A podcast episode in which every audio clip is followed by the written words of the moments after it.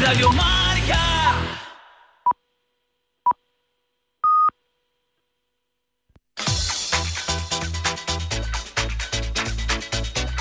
Al límite con Fernando Soria.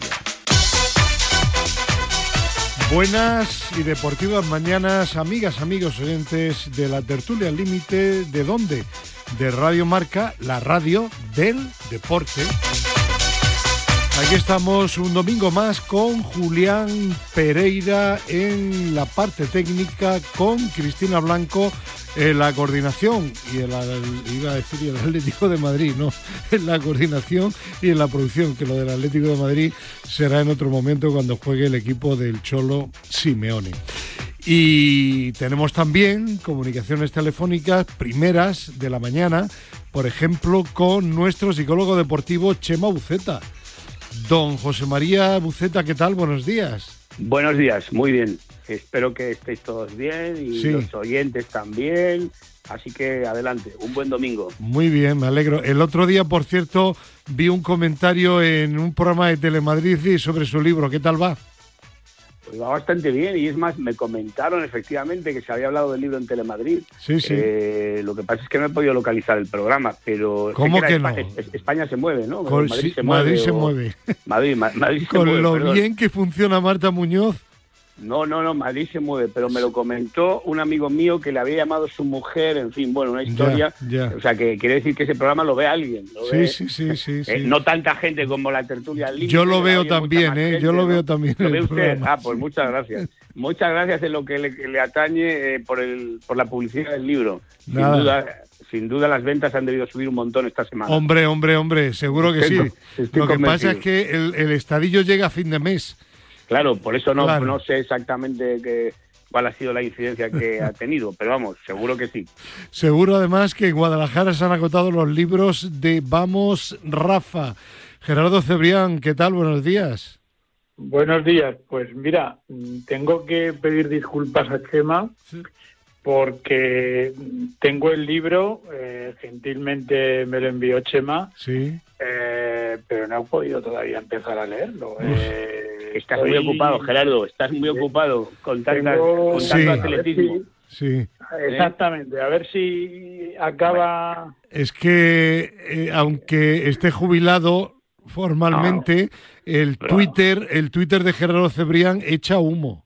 Hombre, yo creo, yo, creo, yo creo que trabaja más ahora que antes, porque Sí. desde No, luego no, no, manda- no, que va, hace, que va. hace unos, va. unos análisis y unos estudios de marcas de, de pronósticos y tal que son fascinantes, la verdad. Sí, Pero vamos, sí. que Bueno. te lleva, te lleva tiempo, Gerardo, eso me imagino, porque vamos, eh, Bueno. son unos análisis exhaustivos, ¿no? Y bueno, ten en cuenta que es lo que he hecho toda la vida y me resulta muy muy fácil. Bueno, eh, bueno, sí, pero hay que saber hacerlo y hay que dedicarle tiempo, vamos. eh, Claro. bueno, eh, estamos muy ¿cómo? agradecidos los seguidores del atletismo porque es fácil seguir las competiciones solo leyendo tus tweets, la verdad es esa. Bueno, Chema, y una- los comentarios de Al Límite del sábado, ¿eh? Bueno, no, eso por supuesto, claro. Siempre. Bueno, no, pero eh, eh, eh, la, la semana que viene, si queréis, a mí ya sabéis que no me gusta analizar los resultados de las competiciones sin que acaben, ¿no? Sí. Entonces, hoy, hoy el domingo, a las 8 de la mañana, mm, tenemos jaleíto con, con la última jornada del Campeonato Europa, donde las cosas van razonablemente bien, con alguna cosa agridulce. Pero si os parece, la semana que viene hablamos del Europeo. Vale. Claro, y, claro y sí. hablamos también de un Chema que ha pedido, de un tema, un tema que ha perdido Chema, vaya mañana que llevo, que sobre bueno. el tema del trans. ¿vale? Bueno, un tema muy muy interesante Sí, porque con, con el lío este de, de los géneros, los transgénero y, y los que ahora son mujeres que luego son hombres y que compiten, en fin, eh, es un tema muy interesante. Sí, la sí. verdad es que La- la merece semana que viene-. Incluso, Chema, podemos intentar invitar al doctor Manonelles. Porque se ha, ha pedido ser trans o algo así, el doctor. No, no, porque es un especialista en la medicina del deporte. Ah, hombre. creía, creía que No, no, en la- Ya, ya, no, ya. no, no. Ah, bien. Hombre, yo, sé que tú, yo sé que para ti eh, es un placer poder debatir con don Pedro Manonelles, Siempre, que, ha, siempre, que ha estado la siempre. semana pasada en Argentina. Siempre, siempre. Lo que no sé si yo podré estar la semana que viene, pero bueno, ya hablaremos del tema. bueno, partido a partido. Sí, señor. Vale.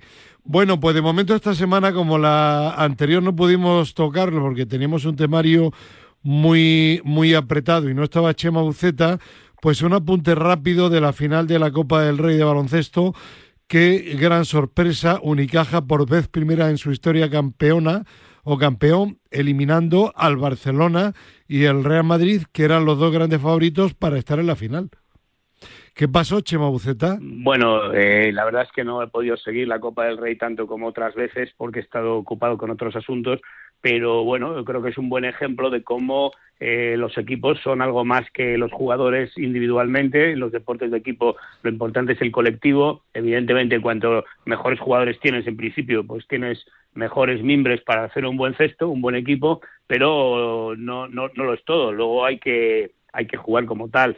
Y bueno, pues eh, por un lado Barcelona y Real Madrid eh, creo que llegaron un poco más pensando que, que se iban a enfrentar en semifinales, todo se decía esto, en fin, es verdad que juegan muchos partidos, pero bueno, la Copa es un momento muy especial y el caso es que pues no llegaron a enfrentarse porque el Unicaja pues sorprendió muchísimo, ¿no? Eh, creo que es muy bueno para el baloncesto que, que ganen equipos que no son el Barcelona y el Real Madrid de vez en cuando, ¿no? Eh, así que bueno, pues felicidades al Unicaja y sobre todo un club que es muy tradicional de baloncesto, que ha pasado por unos años complicados, pues qué bien que vuelva a estar ahí arriba. Pues eh, felicidades al equipo malagueño de Unicaja. La, verdad es que suena raro, ¿verdad? ¿No? Que, que, los dos grandes favoritos y esos dos grandes clubes que son el Madrid y el Barça en baloncesto eh, no, no, no, no lleguen a la final, ¿no? Y, pero bueno, yo creo que esto es bueno para, para el deporte español. yo diría que muy, muy bueno para este deporte sobre todo, ¿eh? Por eso digo, ¿no? Que, bueno, pues enhorabuena al Unicaja, porque, y ojo también al, Club Canario, ¿eh? Que lo hizo de miedo, ¿eh? No, muy bien, muy bien, el, el Lenovo, muy bien, muy bien, desde luego. Y, y, y, luego además, claro, esto es un buen ejemplo también para otros clubes que vean que, bueno, que no tienen el presupuesto del Madrid y del Barcelona, seguramente la mayor parte de las veces pues no van a poder con ellos, pero con una buena política de equipo, con un buen trabajo colectivo, con una mentalidad de, bueno, vamos a, centrarnos en lo que depende de nosotros, pero con ambición, pues pueden lograr eh, algunas veces resultados importantes como este. Así que creo que es un buen ejemplo para todos. Y si lo, lo, lo extendemos a otros deportes o a otras categorías, pues bueno, pues también, ¿no? Es decir, oye, pues hay un, un enemigo muy poderoso, un adversario muy poderoso, pero si nos centramos en lo nuestro, hacemos bien nuestra tarea, pues podemos eh, vencerlo. Eh, por lo menos en deportes de este tipo, ¿no? Como el baloncesto. Pues lo dicho, felicidades al equipo malagueño, flamante campeón de la Copa del Rey de baloncesto. Seguimos adelante y Carlos Alcaraz, tres meses después, mm, volvía al torneo de Argentina, ganaba mm, en el ATP de Río de Janeiro, se clasificaba también para la final, ganaba el primer set, pero se lesionaba, terminó el partido, pero concluyó lesionado. Eh, estaba intentando volver a la competición, pero de nuevo se rompía en los entrenamientos post eh, Río de Janeiro y al final pues lo que se demuestra que lo complicado no es solo llegar al deporte a la cima, sino sobre todo luego mantenerse y no por estar ahí muy muy pendiente, preparándose continuamente, concienciándose para ello, sino porque el cuerpo tiene también sus propios límites, ¿no, Chema Buceta? Bueno, yo ya comenté hace tiempo aquí en la tertulia que había que tener cuidado con este asunto. Eh, se le ha ensalzado demasiado a Carlos Alcaraz el año pasado, merecidamente en el sentido de que ha logrado buenos resultados, nadie le ha regalado nada, pero efectivamente no es el primer deportista muy joven que consigue éxitos importantes y a partir de ahí pues lo pasa muy mal, ¿no? Entonces ya el año pasado, después del, del Open de Estados Unidos, pues eh, eh, empezó a rendir peor y, luego incluso se lesionó y no pudo participar en grandes competiciones como la Copa Davis, la final del Máster. Eh, luego eh, parece que se recuperaba para el Open de Australia, se lesionó en un entrenamiento, lo cual pues es bastante sorprendente en el tenis. Y, y bueno pues no pudo participar. Y ahora pues había bueno después de ciento y pico días sin competir pues se había previsto que compitiera en estos torneos en la gira por América del Sur y, de, y Centroamérica, centro, sí, Centroamérica y, tal. Y yo creo que aquí el marketing y, los, los, compromisos comerciales pues están pudiendo con él. Es decir, él mismo ha dicho que había una expectativa demasiado alta, se le nota jugando eh, muy, muy nervioso en muchos momentos de los partidos. Yo he seguido mucho estos dos torneos en los que ha participado y es verdad que se lesionó en la última final, pero ojo, le había costado muchísimo ganar el primer set y el partido anterior en semifinales frente a un chico que era el 130 o algo así del ranking, lo pasó fatal para ganar. Dominó el tercer set 6-0, pero perdió el primero y el segundo 7-5. Es decir, le está costando ganar los partidos.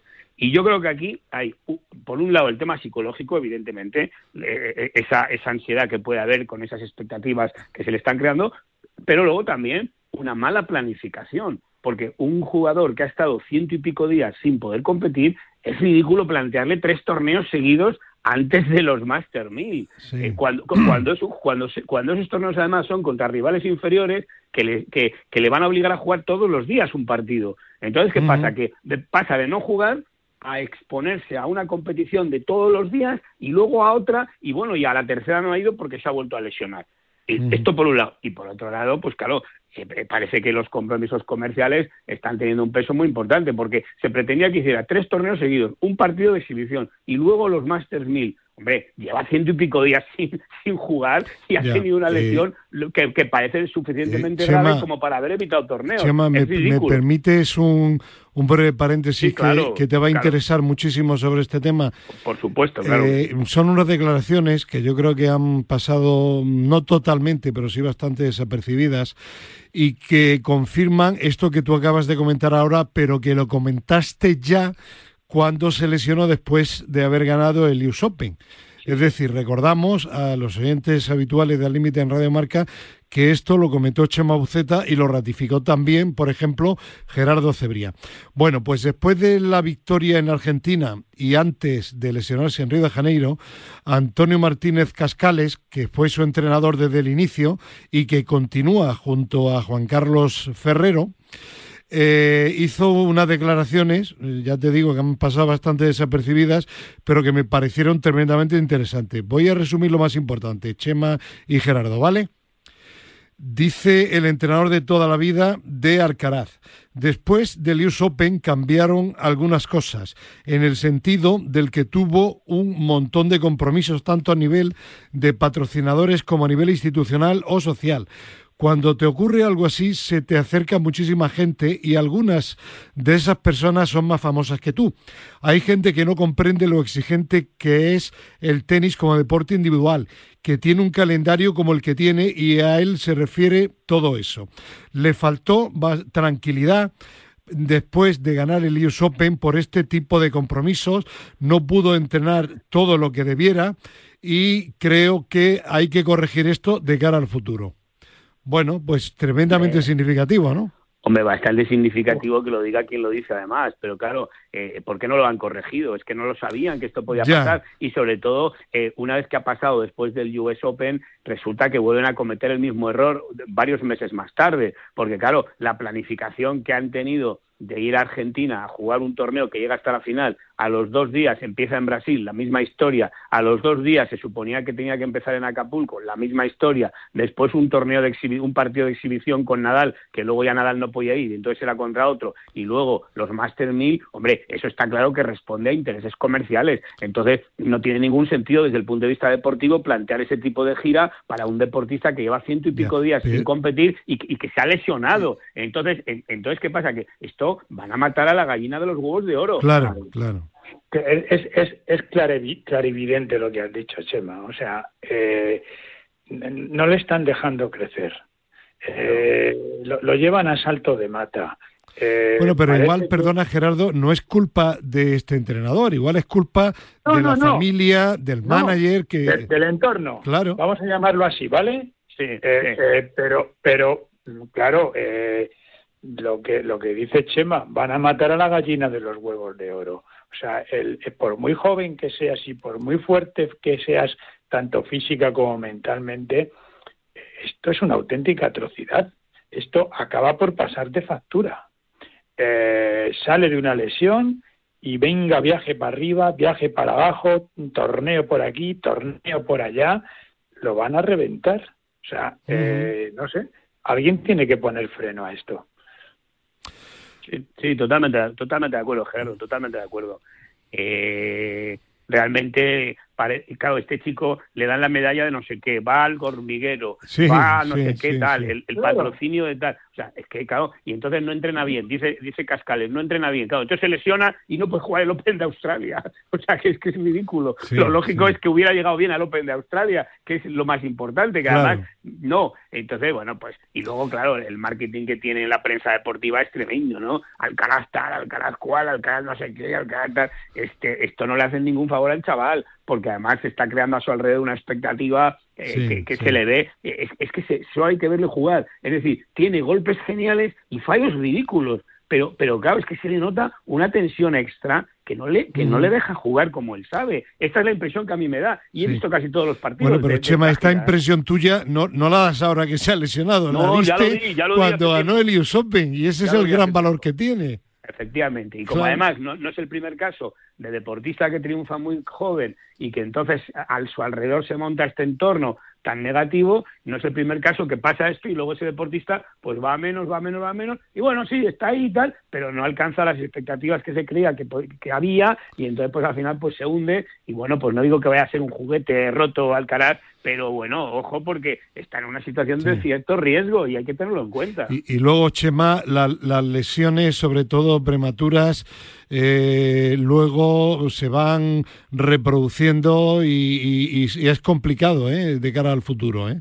Bueno, pues sí, porque, porque es un chico muy joven y que tenga estas lesiones de pronto, pero claro, tiene pinta de que aquí hay una sobrecarga de trabajo y luego a lo mejor, como hay tantos compromisos, el problema de tener tantos compromisos comerciales no es solo entrenar peor, es también todo el autocuidado que el deportista necesita para poder rendir. Es decir, no es solo el entrenamiento, es el descanso, es el, recibir el tratamiento adecuado cuando tienes a nivel preventivo, eh, es la alimentación, es el tener un orden, es el tener un orden en tu vida, eh, en, tu vida diaria. Todo esto eh, forma parte de la preparación de un deportista de élite. Entonces, claro, si, si entrenas corriendo porque te tienes que ir a no sé qué hacer un anuncio, luego viajas a no sé qué, te metes una paliza de viaje, juegas, pues entonces está claro que, que no estás llevando el estilo de vida apropiado para poder estar ahí arriba.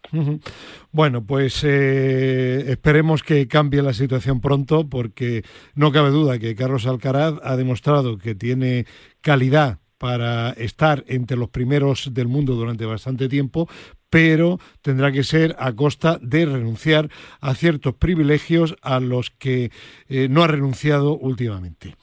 Pues seguimos adelante si os parece, pero vamos a continuar en el mundo del tenis con una noticia que aparecía esta semana y es que los principales circuitos masculino y femenino del mundo del tenis planean no celebrar torneos previos a Wimbledon en Reino Unido si no se levanta el veto a los tenistas rusos y, bielorrusos.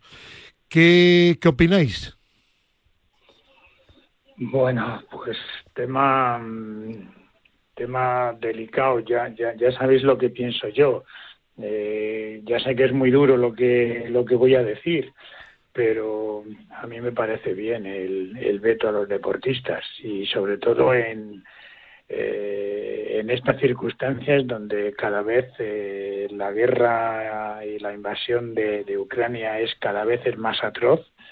Yo entiendo que, que cualquier cosa que hagamos por intentar frenar esta barbaridad eh, a mí me parece bien. O sea, yo mm, lo siento, pero posiblemente Chema no piensa Pero Gerardo, yo te, te, pregunto, te, pregunto yo, yo no entro de momento a opinar, pero hemos dicho en varias ocasiones anteriores que una cosa es cuando vas a un torneo en representación de tu país y otra cuando vas a título individual.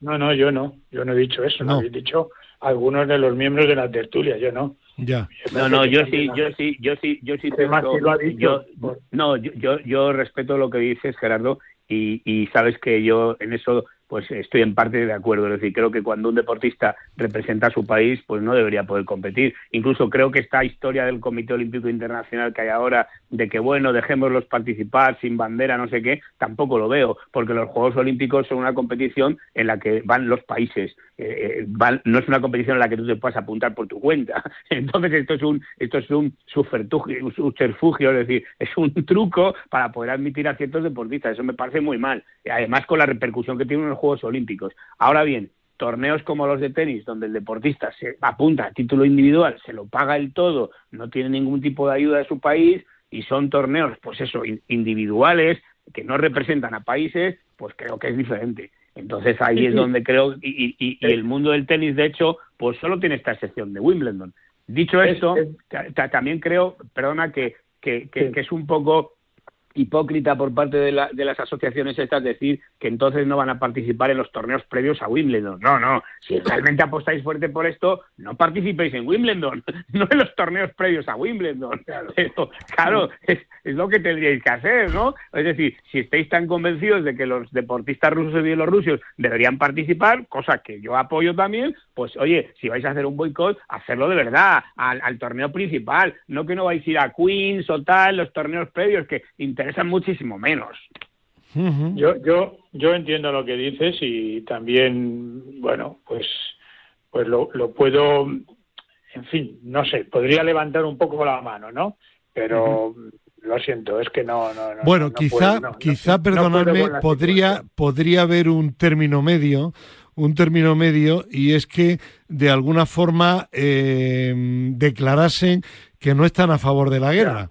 Sí, claro. Eso, eso, no se les puede pedir. O sea, se les puede pedir que no, estén a favor pero que están en contra no lo pueden decir. No, no, que no están a, no, no, no, digo en contra, digo a favor. Una cosa, una cosa es que no se manifiesten a favor, que por supuesto es obvio que hay que pedir, que, tiene que ser un requisito imprescindible, y otra cosa es que se declaren en contra cuando tienen a sus familias en Rusia, en Bielorrusia, y bueno, pues oye, eh, tienen al abuelo, a la abuela, al tío, al no sé qué, a los hermanos, eso no pueden pues hacerlo, porque porque no se van a tirar tiros contra su propio pecho. Ahora, creo, creo que el criterio clave, el, no, no, sé si es punto intermedio, yo no creo, el, criterio clave es, tú vas a una competición en la que te presentas a título individual, te lo pagas tú todo, tu país no tiene nada que ver. E, esto, esto es una cosa. Y otra cosa es que vayas a una competición de países donde realmente representas a un país o dicen, bueno, pero va con la bandera blanca. No, no, no, eso, eso es una trampa. Eso, está claro, ¿eh? Eso está claro, Chema. Lo que pasa es que yo, pues lo siento, doy un paso más. Bueno, pues, eh, oye, una opinión la tuya absolutamente, Gerardo, respetable.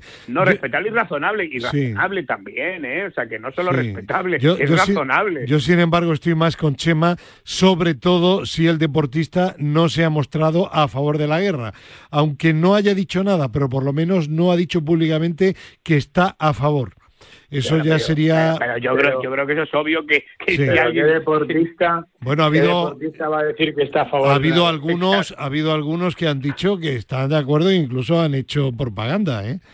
Madre mía. Y ha salido publicado. Pero bueno. es evidente que a estos no hay que dejarles participar en nada. Vamos. Pero, pero bueno, ahora, eh, eh, respecto a la segunda parte que he comentado, me gustaría saber qué opináis. Es decir, vale, la posición de los tenistas, como no puedan jugar, eh, no, no vamos a los torneos. totalmente de acuerdo. Si apuesta a, fondo en todo. Claro. Sí, sí, sí. Es un poco hipócrita. sí. sé, coherente. mójate de verdad. Claro. claro, sé coherente, porque es como claro, claro. Eh, bueno, quedo bien, pero luego voy al, al torneo que me interesa, ¿no? Y me da dinero. Y luego, y, y, luego, ya que hablamos de esto, perdón, aunque no tiene que ver con la guerra, eh, eh, os, recuerdo que la semana que viene es el sorteo de Indian Wells, que es el primer torneo de Masters 1000 de esta temporada, y, y, empieza dentro de, pues bueno, dentro de una semana empieza el torneo y todavía no se sabe si Djokovic va a podrá o no podrá ir, sí, sí. Porque aún no tiene el permiso para entrar en el eh, Es otra incongruencia, o que pueda o que no pueda, pero que se sepa ya. Bueno, pues pero todo parece que aquí no es un problema, aquí no es un problema deportivo, aquí es un problema de las autoridades de los Estados Unidos que siguen con la normativa de no dejar entrar a personas que no están vacunadas. Esa es la cuestión, ¿no? Ya. Otro otro culebrón, Chema. bueno, lo comentaremos también según hacia dónde se derive. Eh, momento para saludar a nuestro queridísimo y muy entrañable profesor López Nombela. Profesor. buenos días. Muy buenos días. ¿Qué tal? Me dice nuestro técnico de esta mañana, Julián Pereira, que si tiene usted el móvil en silencio. ¿Por qué? Ah, usted sabrá por qué. Por la música, por la sintonía, cuando le llaman. Sintonía. Nada, ninguna sintonía, ninguna. Bueno, bueno, oído al parche, ¿vale? Bueno, profesor, ¿está usted bien? Hombre, bien, no. Yo con toda la estrategia que tiene usted ya... No, estrategia no. de Profe, es que luego suena el móvil y, pasa lo que pasa. Aplaudir a los que van a favor de, de hombre de uno. Pues ya, ya, ya le diré yo a usted cuando veo yo a su, equi- a su equipo a, favor de quién ve ir. Pero que tiene que ver ahora aquí el Real Madrid. No, no tiene nada que ver. ¿Y por, qué, ¿Y por qué dice usted que el Real Madrid? Ya, O ya, sea ya, que ya, sabe ya. usted por dónde voy, Porque ¿no? usted es del Real Madrid, profesor. Bueno, Sí, pero Venga. yo le veo lo que usted lee. vamos, vamos al grano, profesor. Y saludo también a Pedro Calvo. Pedro, ¿qué tal? Buenos días. Muy buenos días. ¿Qué tal? Bueno, Bien, luego hablaremos si hay tiempo, espero que sí, de la Copa del Rey. muy bien. Bien, primer tema, el culebrón, hablando de culebrones, eh, que comentaba ahora Gerardo Cebrián por lo de Djokovic, culebrón Enrique Negreira. Nueva polémica esta semana, el colegiado del VAR, Estrada Fernández, que ha puesto una querella contra Enrique Negreira, pero qué curioso, esta querella lo que hace es que de inmediato paraliza la investigación de la Fiscalía por todo el entramado de corrupción y por el tema fiscal. Con lo cual, al final, el efecto más que positivo es tremendamente negativo. Y a todo esto resulta que el Comité Nacional de Árbitros el otro día, en rueda de prensa, de prensa decía que había mandado una encuesta a todos los colegiados de primera y segunda división, a los profesionales, con una serie de preguntas y que todos los árbitros respondieron menos uno.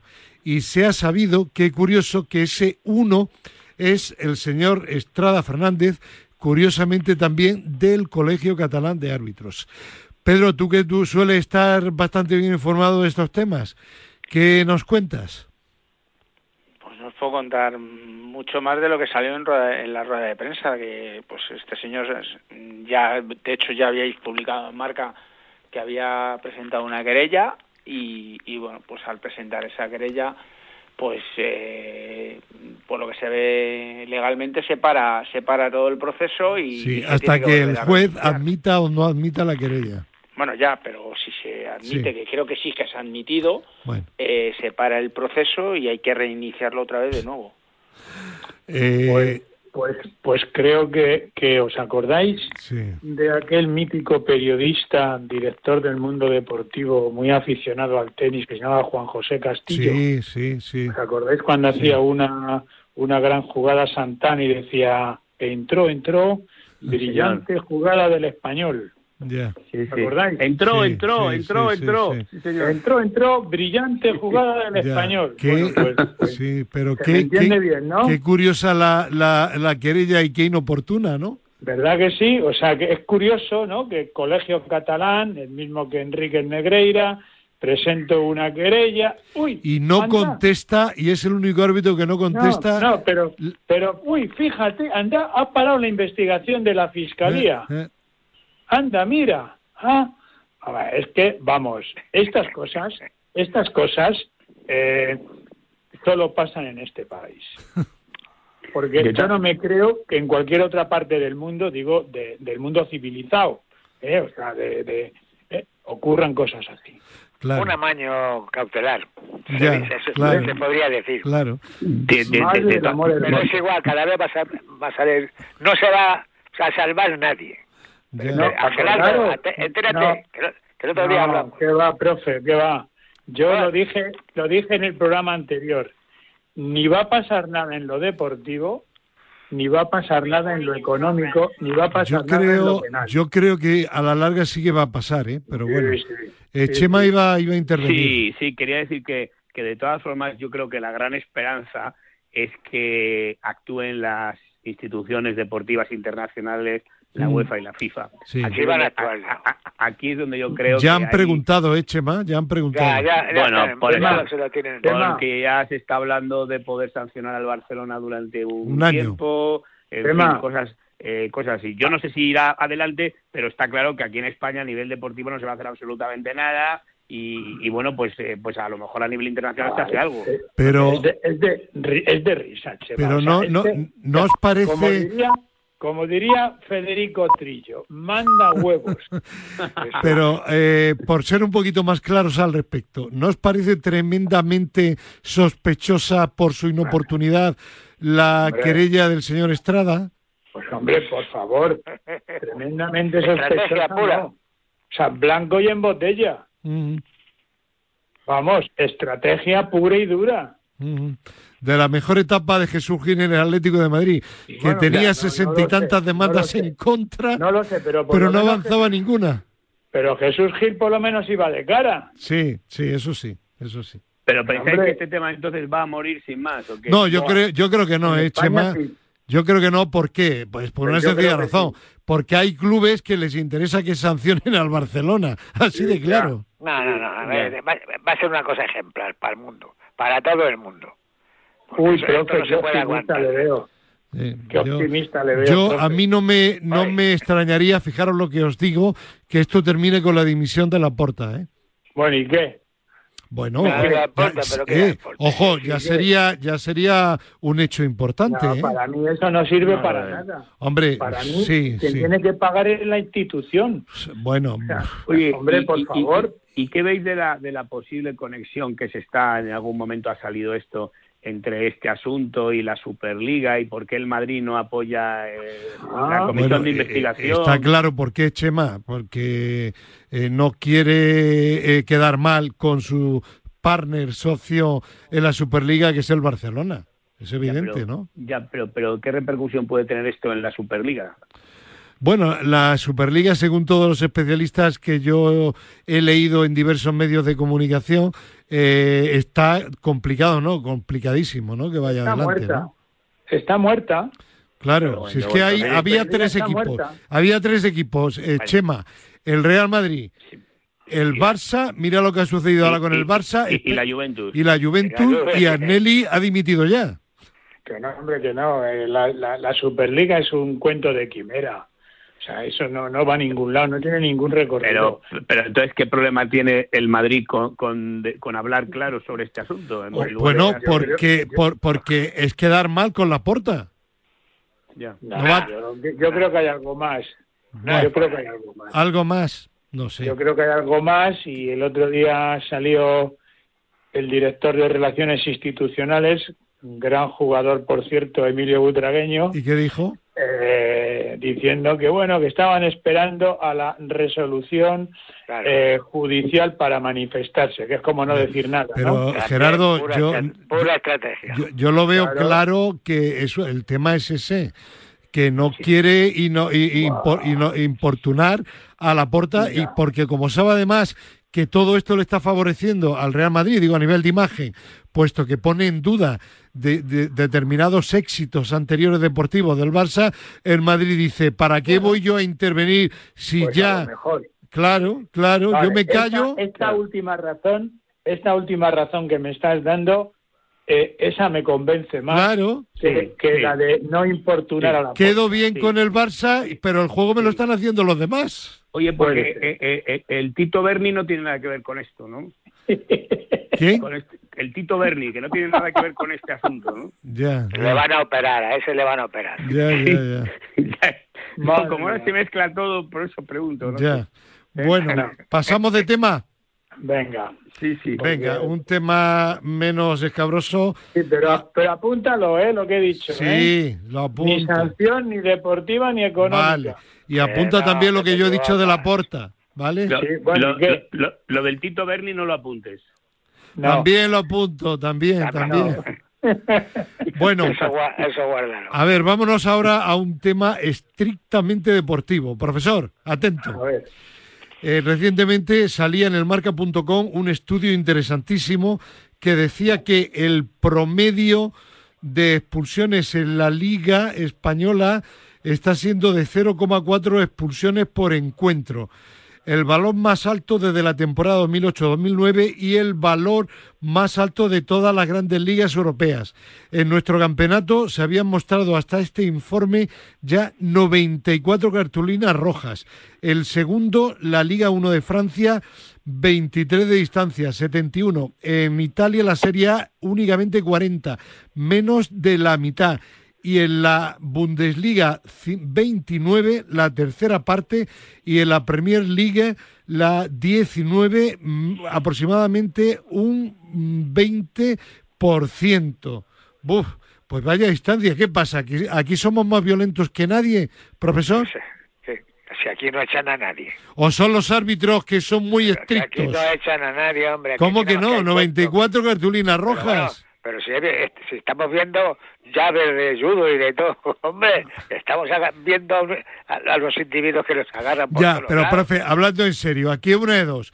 O nuestros jugadores son más violentos que los demás, o los árbitros nuestros son más estrictos que los demás. No hay otra. Pedro, Bueno, eh, yo creo que, que es un poco de todo. Los árbitros porque son son muy rápidos sacando tarjetas, ya lo vimos el sábado pasado.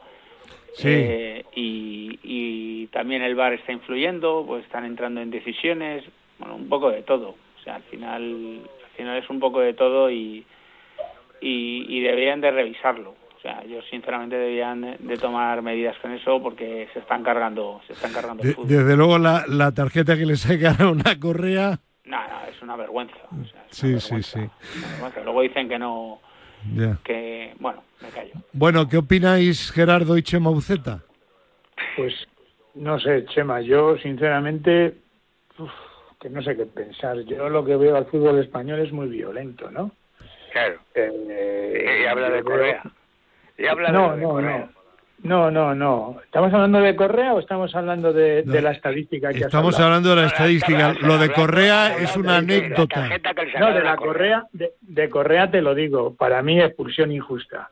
Eh, de la estadística, yo veo los partidos de la Premier, veo partidos de la Liga Francesa, de la Liga Alemana, y, y yo no veo tanta eh, violencia, tantas entradas feas, tanta ma- marrullería como veo en el fútbol español. Quizá en el italiano un poquito, pero, pero por lo tanto tampoco me llama la atención la estadística, ¿eh? No. O sea, no, sinceramente no. ¿Y a ti, Chema? Pues la verdad es que no tengo ni idea, no, no puedo valorarlo. No puedo valorarlo, no, no. No. Me interesa más lo de Correa, no sé. Eh, Bueno, pues habla de Correa, hombre. Habla de Correa. no sé. No, no, me gustaría conocer vuestra opinión, ¿no? Porque el Cholo decía que es que Correa es bajito y el otro es alto, ¿no? O algo así, ¿no? Sí, el, a el ver. otro, el, el otro es un pícaro, el alemán, para no Ah. decir, eh, porque no se me entienda mal. Eh, profe, la tiene usted tomada con Rudiger, ¿eh? No, no, y Madre con mía. Y, y con el que y, y con los que no vean cómo es cada futbolista y se metan los que no saben, que no han jugado nunca y se metan en cuando dices una cosa de un individuo. Pues Bueno, sigue, si- sigo siendo teniendo el mismo pensamiento y además Rudiger el otro día con lo de Correa después cuando terminó el partido estaba mirando echándole los ojos para decirle joder, jódete que te he eh, engañado eh, profe, ¿para usted roja o no? no No. ¿Y para Chema Buceta?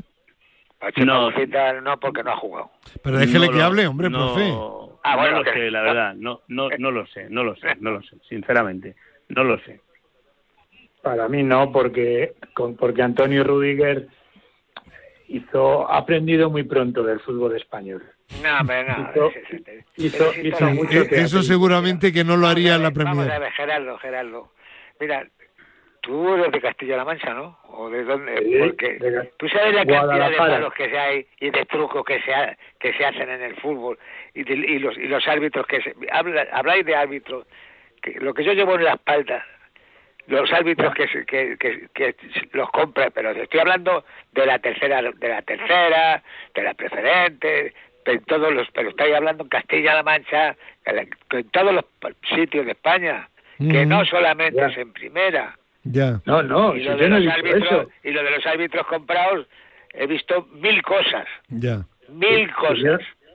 Profe, si yo no he dicho eso, yo lo que digo es que Antonio Rudiger ha aprendido muy pronto de los futbolistas españoles a la hora de hacer teatrillo. Claro, claro. El Es lo que digo. El trillo- tan grande, tan grande que se cae tres metros. Claro, se cae tres metros y, y- Bueno, eh, unanimidad. Y, y el árbitro diciéndole al pobre, al Correa, que, diciéndole que es con el codo y haciendo, an- anda que no, no, no es gráfico. Yo que- ahora, que- a- que hacía hablando, hablando tremendamente en serio, yo puedo entender que el árbitro en un momento dado tenga la duda, pero para, para mí lo que es absolutamente incomprensible, ¿por qué el VAR no le dice lo que estábamos viendo todos los espectadores que estábamos viendo por televisión el partido? Decirle que te, porque- macho, que te estás equivocando, que no es roja, es lo que yo no entiendo, ¿verdad, Pedro? Ah, pues sí, A ver, a- porque a ver si si, es tienes que pitar algo, tienes que pitar la falta primero de Rudiger, entonces, porque le está agarrando. Entonces, eh, si le está agarrando, eh, eso es falta. Es verdad que el balón no está en juego, pero, pero le está agarrando. Entonces, al final el otro también es verdad que hace por, por, por quitarse de encima y hace un mal gesto con el brazo, pero, pero es que no es que no tiene sentido. O sea, Eh, no, eh, no tiene eh, sentido en medio campo, en esa jugada, como está el partido, eh, sacar esa tarjeta roja. El que el balón no, esté en tiene juego. sentido, no tiene sentido eh, siendo el árbitro. No, que y es. porque Que qué además te- que con este árbitro el Atlético de Madrid Sí. solamente tiene expulsiones. Tampoco, Ah, tampoco lo entiendo. Eh, si el Atlético de Madrid ha tenido, como tuvo, bastantes problemas con este árbitro, independientemente de que tenga la razón, ¿qué le cuesta al Comité Técnico de Árbitros no nominarle para ese partido? No lo entiendo. Ya, Eh, pero- Chema, ¿esto es un tema de psicología o, o no tiene que haber psicología también en el Comité Técnico de Árbitros? Bueno, no, no solo una cuestión de psicología, es una cuestión de saber elegir al árbitro adecuado para cada partido. Yo creo Claro. que esa es la cuestión, ¿no? Pero pregunto, ¿el hecho de que el balón no esté en juego es un factor que determina mayor gravedad o algo así? es, o una, no? agre- es una agresión, Sema. Claro, si el balón Ya. no está en juego, el árbitro Ya. no puede pitar falta porque te tengan agarrado. Entiendo, hasta que el entiendo. balón no está en juego. Ya. O sea, Ya. te pueden estar agarrando. Muchas veces se pitan penaltis. Eh, o sea, dicen penalti porque le tiene agarrado en el área, pero el balón no está en juego, Sí. no es penalti. Hasta Eh, que el balón no esté en juego. no- Chema, recuerdo Ya. yo, recuerdo yo, no sé si lo recordarás, el profe seguro que sí, Gerardo también y Pedro que es más jovencito, quizá también, un partido en el estadio del Molinón, Sporting de Gijón Real Madrid. El Sporting atacaba en la portería del Real Madrid, estaban en el área del Real Madrid. En el área del Sporting estaban allí al fondo Ablanedo y Hugo Sánchez. Hugo Sánchez le insulta, a Blanedo le da un puñetazo y expulsan a Blanedo. Ya. Provocación Bueno. de Hugo Sánchez. No, pero yo, yo hago esta pregunta porque en baloncesto, desde el momento en que el árbitro le da la pelota al que va a sacar de banda, por ejemplo, ya, vale, no está la pelota en juego aún, pero cualquier contacto que haya dentro se puede pitar como falta, incluso como Sí. falta antideportiva, ¿no? Ya, ya, ya, ya. De hecho, Claro. de hecho visteis que se sacó de banda. Se expulsó a Correa, pero se sacó de banda. Claro, No, claro. no se sacó falta. Es verdad. Sí, Claro, sí. claro, bueno, claro. pues Bueno, seguimos adelante. Vamos a hablar ahora de la Copa del Rey. Ayer hablamos en el sábado de la jornada de Liga. Copa del Rey, primera semifinal, Osasuna 1, Atleti de Bilbao 0. ¿La visteis o no? ¿Es necesario que hablemos de la Copa del Rey? Mm, bueno, yo sí- creo que sí. Hay que hablar de todo aquí. Esta tertulia es una tertulia Creo que sí. abierta. Es broma, es broma, hombre. ¿Visteis, Es broma. ¿Visteis el partido Atleti de Bilbao o no? Yo sí. Yo sí, lo vimos. ¿Y? Bueno, un partido de máxima rivalidad que, bueno, el, el Osasuna para mí hizo más méritos que el, que el Athletic y eliminatoria pues pues no resuelta. Tampoco tampoco hubo mucho que, que, que me llamara la atención, ¿eh? No, Pero- no, me- no me resulta, no, no me, no me parece un, un resultado que, que no entre dentro de lo previsible. Ya. Eh, profe, ¿usted lo vio? Sí, hombre, que sí. ¿Cómo no lo voy a ver? Pues cuéntenos. Pues, porque un partido duro, duro, porque además el Osasuna juega duro, pero nada más, y además un jugador muy listo, eh, eh, que eh, por lo visto el del Barcelona. Valde, bueno, sí. No, Valde no, eh, Abde. ese, Abde. bueno, Sí. Eh, Es marroquí, por lo Sí, visto. sí. Bueno, pues, pues un, futbolista, un futbolista listo que acertó y nada más.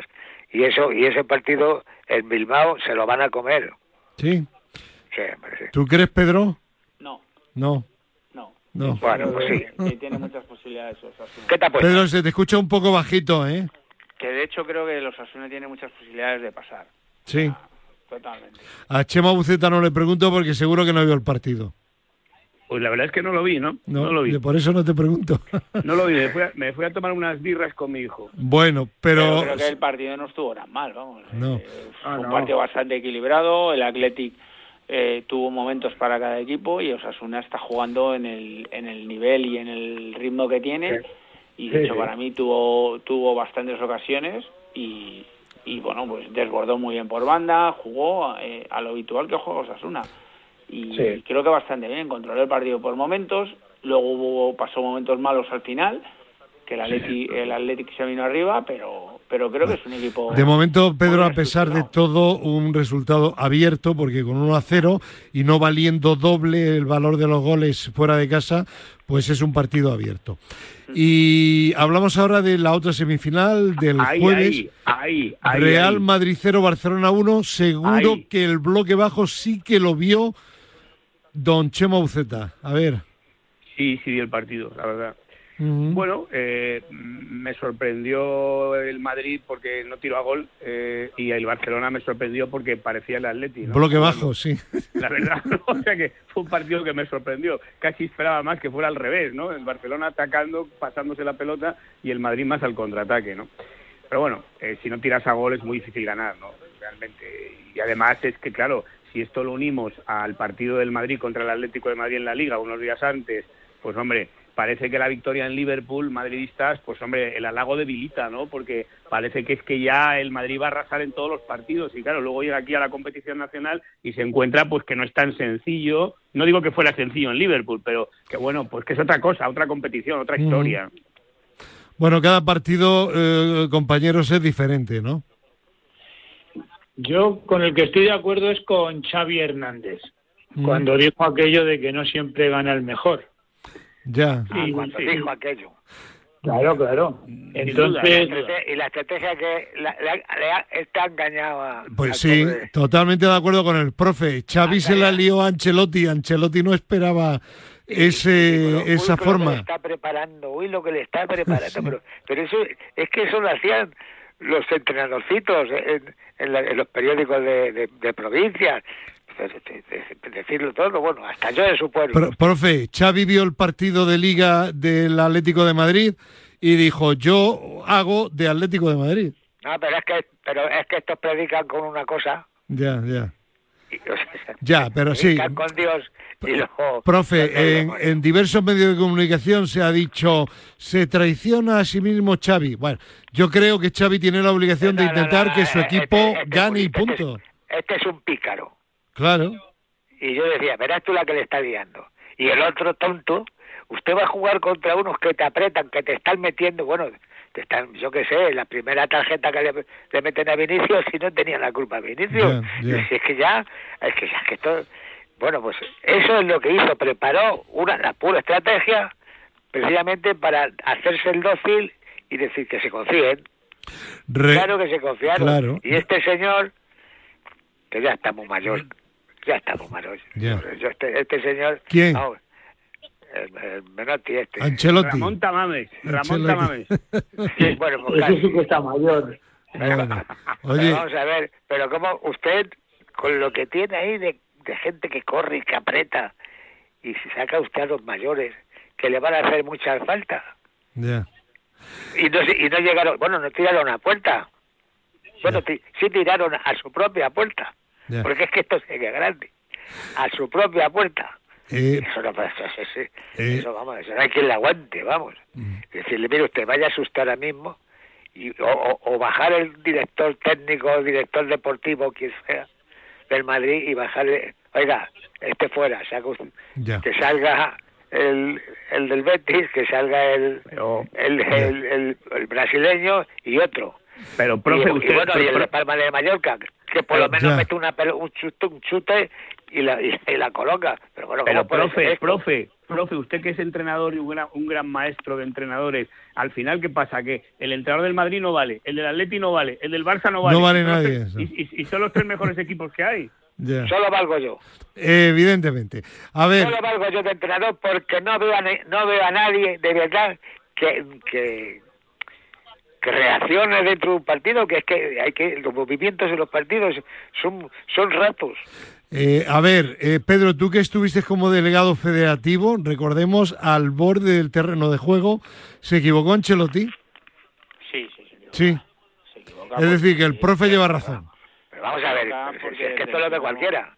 Pero ¿qué está sacando? Hombre, mete a, a Dani Ceballos, Ya. vete Pro- a... profe, a- deje ahora que hable, que hable un poquito Pedro Bueno, Calvo. Vale, vale, pero es que, pero es que vamos, esto no me lo digo. Voy a jugar yo contra este que me está engañando, pero además, pero hay que, bueno. Bueno, ver- venga, ahora Pedro, habla. ¿eh? Pues Pedro. sí, se equivoca, se equivoca porque desde el minuto uno el Barcelona le plantea un partido en el que le cierra todos los espacios por dentro, solo le da salida por fuera, eh, un partido además eh, intenso, fuerte y, y, y están más pendientes de protestas al árbitro y de, claro. de estar eh, pendiente de otras fase- fases del juego que realmente de, de jugar. Es verdad que el Madrid tuvo mucho el balón, pero tuvo el balón en las zonas que quería el Barcelona que tuviera el balón.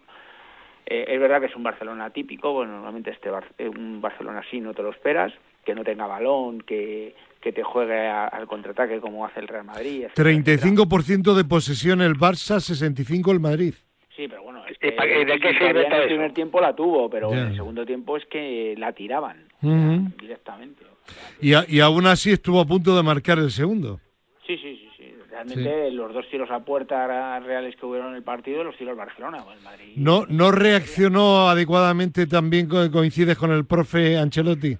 Sí, además coincido en el tema del cambio de Ceballos, que era el que hubiera podido romper líneas o, romper líneas y llevarse la pelota a todos los lados.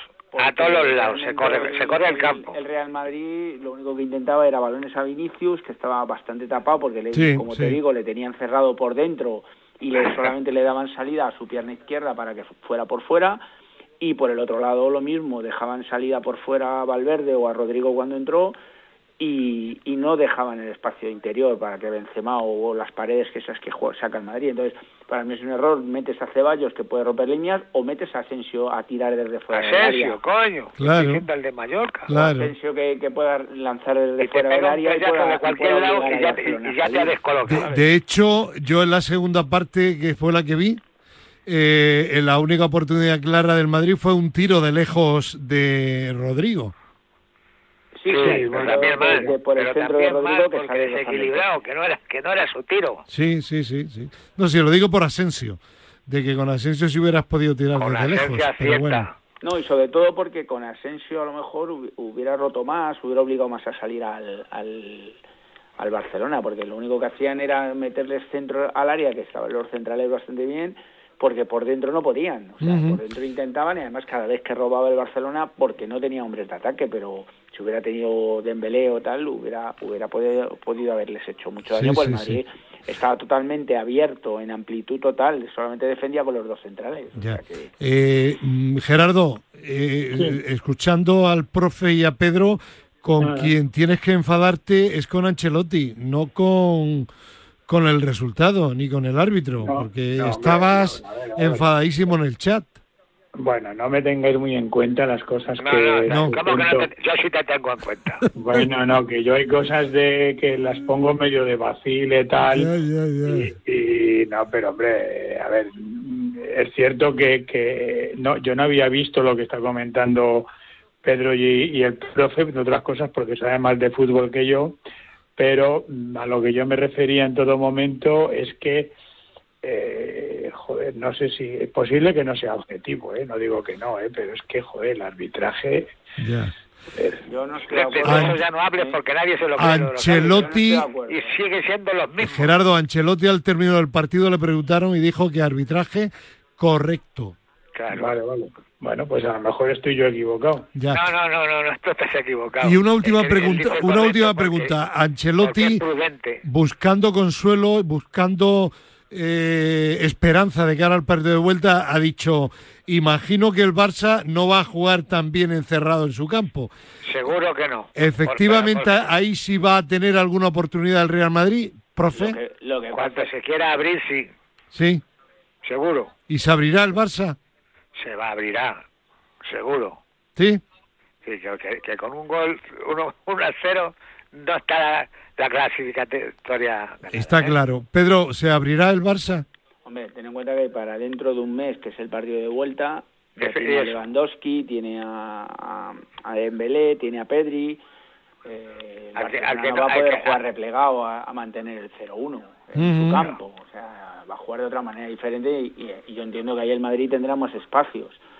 Eh, eh, el partido va a ser totalmente diferente. Al final es un gol. Estamos hablando igual que la eliminatoria anterior. Es un gol y no vale y no valen dobles. O sea que, que al final tiene, es una eliminatoria totalmente abierta. Totalmente De abierta. todas formas, de todas formas eh, el distanciar tanto los dos partidos creo No que es bueno, no. no. Ya, pero el, el- el puede- problema ha si- ha sido el calendario del Madrid. Sí, que ha no lo dudo. jugar la, No, no, sí, la no, en- entiendo que Copa ha del así. Mundial esta. Entiendo que se ha hecho así porque no se podía hacer. Sí, pero- forma, pero pierde emoción, pero- sí. Pero no es bueno. Claro, porque pero es que además al es final que, es, que los estás- equipos pueden ser totalmente distintos, bueno, no totalmente, pero pero distintos dentro de un mes, pues por lo que acaba de explicar Pedro, lesionados que se recuperan, otros que se lesionan, Sí, luego la propia sí, situación sí. anímica de los equipos puede ser distinta. Sí, Vamos sí. a ver cómo cómo llega el Madrid en la Champions en ese momento, cómo está la Liga, en fin, todo esto pues evidentemente influye. Entonces, claro, es una eliminatoria que es casi como como en, en dos etapas distintas. Yo lo que no entiendo, sinceramente, es porque no se juega un partido nada más, porque realmente si la Copa es a un partido, lo de las semifinales partido, no Televisiones, entiendo, Chema. Uceta, televisiones, dinero, Bueno, bien, vale, pues doble partido, doble retransmisión del clásico Barça-Real Madrid. Así de claro. Bueno, en este caso ha sido el Barça Real Madrid, pero no siempre tienen por qué jugar entre ellos, ¿no? Pero Bueno, eh, pero son semifinales y se televisan las dos. Claro. Y es más, yo creo que el partido del otro día, el primero no lo vi, pero el del Madrid-Barça, eh, si hubiera sido un partido, se habría jugado de otra manera. Sí, seguro, seguro. Eh, pero vamos, se hubiera jugado de otra manera. El Barça yo creo que sale eh, más ofensivo. Seguramente, seguramente. Pero bueno, es lo que es, es lo que es. También la Champions se distancian mucho de estos cuartos de final, ¿no? no sé, Tres semanas, final, ¿no? tres semanas Octavos entre cada final. partido. ¿Porque juegan la semana que viene o, o- o no Sí, juegan la semana que viene juegan, pero los Esta equipos que jugaron el primer encuentro. Ya, Es decir, hay tres semanas de entre el primero y el segundo de cada eliminatoria. ya, pues ta- también me parece mucho, la verdad, ¿no? Sí, Pero bueno, el caso es que juegan esta semana otra vez. Hay Champions entonces, esta semana que viene. sí. Ya. ¿Y, y- y pensáis que el Madrid eliminará al Liverpool? No, no. creo que no, Difícil, creo ¿eh? creo que Un no. pronóstico complicado, sí. No, no, creo que no. No lo elimina Ya. el Madrid. al Liverpool. Ya, pero esta semana no juega el Madrid, el Madrid juega la siguiente. Ah, perdón. Esta, Esta- esta semana, Chema- El Bayern contra el PSG. Sí, ¿no? ese partido sí. Claro. ¿Y qué pensáis aquí? ¿Qué pensáis A ver, profe, ¿quién va a ganar? ¿Del Bayern? Sí, Contra el PSG. El Bayern. el Bayern. Gerardo, No lo sé. No lo sé, no lo sé. No, no lo tengo claro. ya. Pedro, Yo le doy muchas posibilidades al Bayern, pero no, no descarto para nada. ¿No te fías? No, no me fío. No me- y eso que el Bayern está jugando muy bien, pero no me fío del PSG porque está cogiendo otra vez dinámica y el PSG tiene muy buenos jugadores arriba. Bueno, a lo mejor se equivocan también. ya. ¿Y tú, Chema, qué opinas? Pues yo creo que el PSG se va a llevar un, no digo un correctivo, pero un disgusto grande, ¿eh? Porque sí, sí, sí, sí. No creo que remonte el 0-1, ¿eh? la verdad. Porque tampoco está teniendo una temporada muy regular, ¿no? En la propia, en Francia está perdiendo más partidos que Sí, otras veces. sí, también, pero ¿no? el Bayern de Múnich tampoco está arrollador. Bueno, pero de momento lleva un gol de ventaja, juega en casa, en fin, no sé. Pero bueno, es, es una mera especulación, no tengo ni idea, vamos, de, de cómo va a ir el partido, pero en principio yo pienso que el Bayern va, va a pasar adelante. Y, y entonces vamos a ver qué pasa con la crisis del PSG, con tantas estrellas, eliminado tan pronto. El culebrón de final de temporada, sí. Eso es, Sí, eso sí, es. sí. Sí, sí. Bueno, pues queda un minuto. ¿Quiere usted añadir algo para terminar, profe? Que no haya más milongas en esto de los árbitros y del fútbol, porque esto, esto siempre ha sido así. Ya. Y esto no le va a parar a nadie. Está claro. Bueno, pues nada. tengo tiempo, director. Venga. Eh, a ver si comentamos unas declaraciones de Enrique Cerezo muy interesantes el otro día en, Radio Marca diciendo que no cree en el VAR, que el VAR es un desastre, que, que, que el VAR perjudica más que beneficia. Y yo estoy bastante de acuerdo con él, la verdad. Bueno, pues dicho queda, saludos para Rosy y para Pepón. Tazos para Rosa, abrazo para Pepón, así que nada. Vale, gracias, gracias también a Cristina Blanco y como no a Julián Pereira. Volvemos el sábado que viene. Adiós.